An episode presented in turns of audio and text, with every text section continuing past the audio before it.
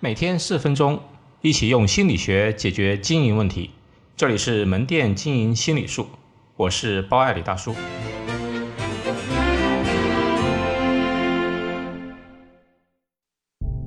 竞争最重要的心理策略，大家都听过“不作死就不会死”这句话。这句话翻译成中式英文呢，就是 “No 作 No die”。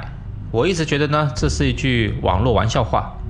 但最近呢，又读了一下《孙子兵法》。读完之后猛拍大腿，惊呼：“孙子兵法的精髓其实不就是 no 作 no die 吗？”你看，《孙子兵法》开篇的第一就是计篇，就讲了打仗前呢要先谋划五事七计。五事呢就是道天地将法，七计呢是属主死有道，将属有能，天地孰得，法令孰行，兵众孰强，士卒孰练，赏罚孰明。意思就是仔细分析和比较敌我双方的各方面的总实力，你的人员怎么样？你的将领怎么样？你的武器怎么样？你的制度怎么样？你的总趋势是否好？你的人民是否支持你？还有你的训练怎么样？逐一对比，有了胜算之后呢，再考虑打这个仗。孙子兵法自称呢，是不是战而后胜之法？是先胜而后战之法。一句话，孙子是一个保守主义的人。他强调必须有充分的把握才去打仗。很明显呢，诸葛亮对《孙子兵法》理会不深。他的草船借箭、空城计之类的故事，虽然是以少胜多的故事呢，被中国人津津乐道，但毕竟属于小概率事件，是无法复制的。诸葛亮路六出祁山，明知实力不济还要去打，消耗了蜀国的实力。就算诸葛亮再有才华，但依然无法帮助刘氏统一中国。因为总实力呢，就是不及魏国及司马家族。你再怎么样的巧妙的计策，虽然可以赢得一战一役，但无法左右大局。兵法里的另一句名言呢，叫“知己知彼，百战不殆”。我们常把重点放在了知彼上面，花很多的时间去调查竞争对手的情况。其实孙子的用意是知己是第一位的。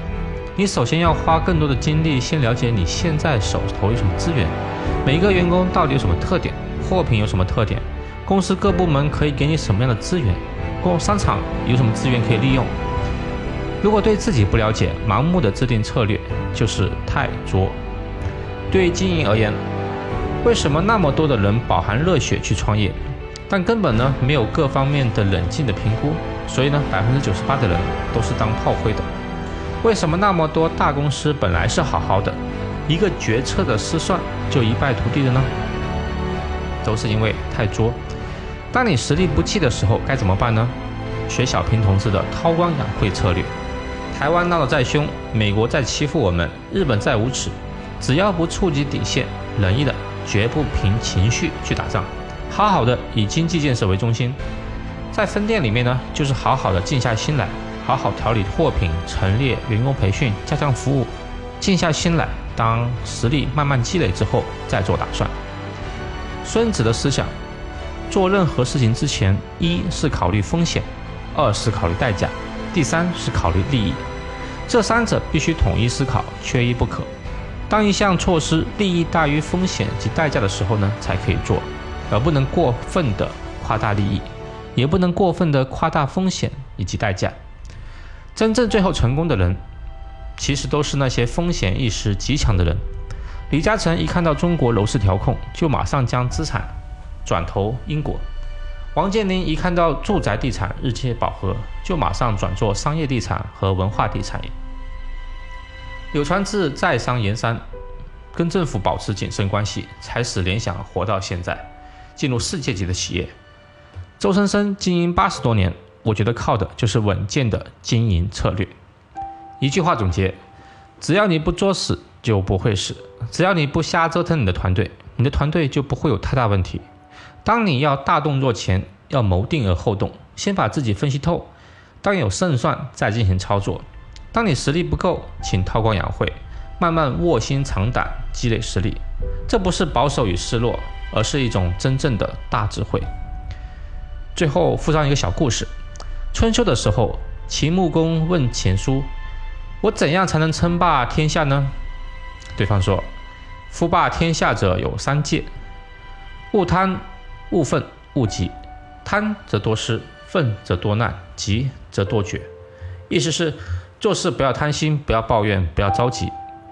秦朝的各个君主呢，都谨记了这一经言，最后横扫六国，统一天下。No 做 No die，就像投资理财一样，这个世界没有保证你稳赚的方法，却有教你保本的方法。所以，最重要保持的心理策略就是先确保人生不输，再寻求赢的机会。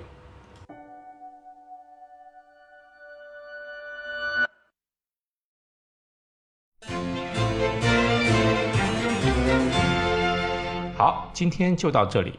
欢迎大家关注门店经营心理术同名微信公众号，那里有文字版。谢谢。